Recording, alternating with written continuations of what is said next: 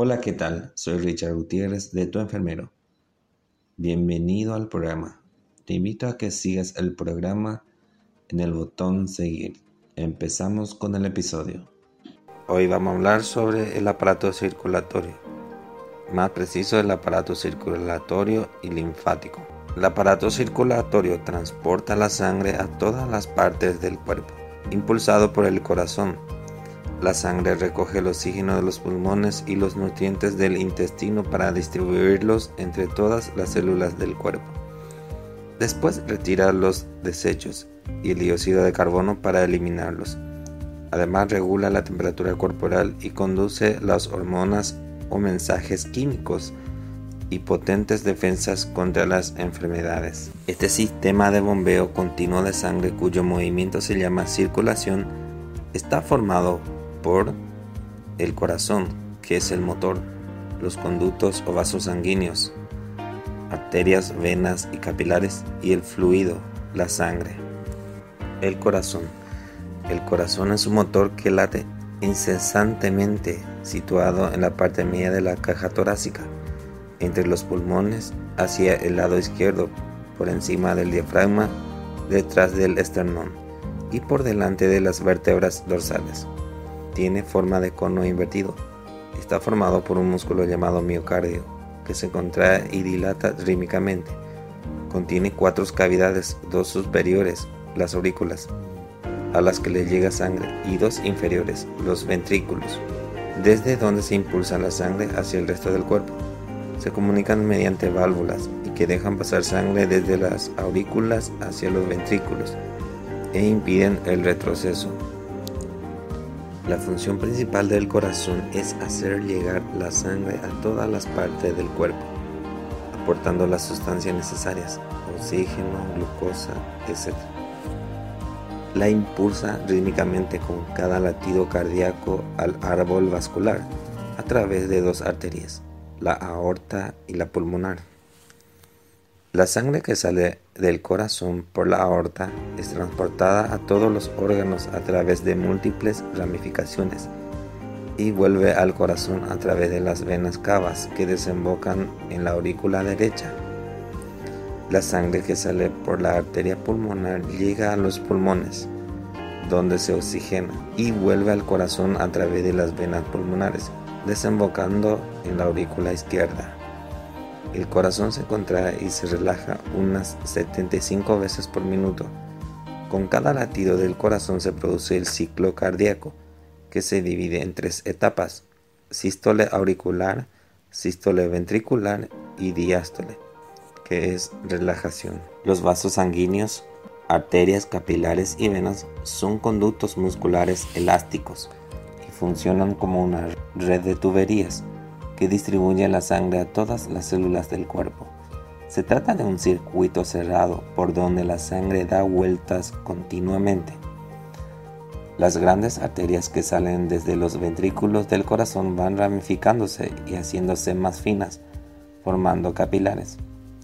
A través de ellos se realiza el intercambio gaseoso y de sustancias entre sangre y tejidos. Después los capilares van reuniéndose en vénulas y venas por donde la sangre regresa a las aurículas del corazón y vuelve a empezar el circuito. Las arterias son tubos que salen del corazón ramificándose para llevar sangre oxigenada. Sus paredes gruesas y resistentes están formadas por tres capas. La capa íntima, tapizada por una capa de células endotelio en contacto con la sangre. La capa media formada por células musculares para contraerse y dilatarse, y la capa adventicia, con fibras elásticas y tejido conectivo que protegen ante traumatismo. Las venas son conductos finos que nacen en las aurículas y llevan sangre con desechos hacia el corazón y los pulmones. Sus paredes internas tienen unos pliegues que actúan como válvulas para que la sangre circule en sentido correcto. Los capilares arteriales son muy finos, llegan a las células dejando el oxígeno y nutrientes y recogen el CO2 y los desechos. La sangre. La sangre es un fluido rojo que transita por los vasos sanguíneos. Tiene una temperatura constante para mantener el cuerpo a 37 grados centígrados aproximadamente. El cuerpo posee entre 5 y 6 litros de sangre. Este fluido está compuesto por una parte una sólida de células, glóbulos rojos, glóbulos blancos y plaquetas, y otra líquida llamada plasma. Glóbulos rojos o hematíes son las células sanguíneas más numerosas. Se forman en la médula ósea. Su función es transportar el oxígeno desde los pulmones a los tejidos del cuerpo para que las células respiren y eliminar los residuos producidos por la actividad celular. Glóbulos blancos o leucocitos son células que protegen al organismo contra los microbios. Cuando hay una infección aumentan para defenderse. Se forman en la médula ósea en el sistema linfático, vaso, ganglios, etc. Plaquetas son las células sanguíneas más pequeñas. Se producen en la médula ósea y viven entre 6 y 7 días. Cuando se produce una rotura en algún conducto de la sangre, se adhieren rápidamente en ese punto para que cese la hemorragia.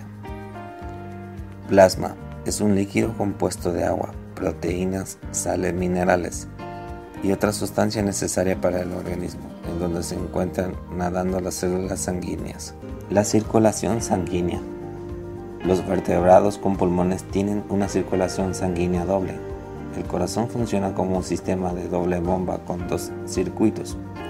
Circuito menor o pulmonar. La sangre va del corazón a los pulmones por las arterias pulmonares, donde se oxigena regresando al corazón por las cuatro venas pulmonares que desembocan en la aurícula izquierda. Circuito mayor o general.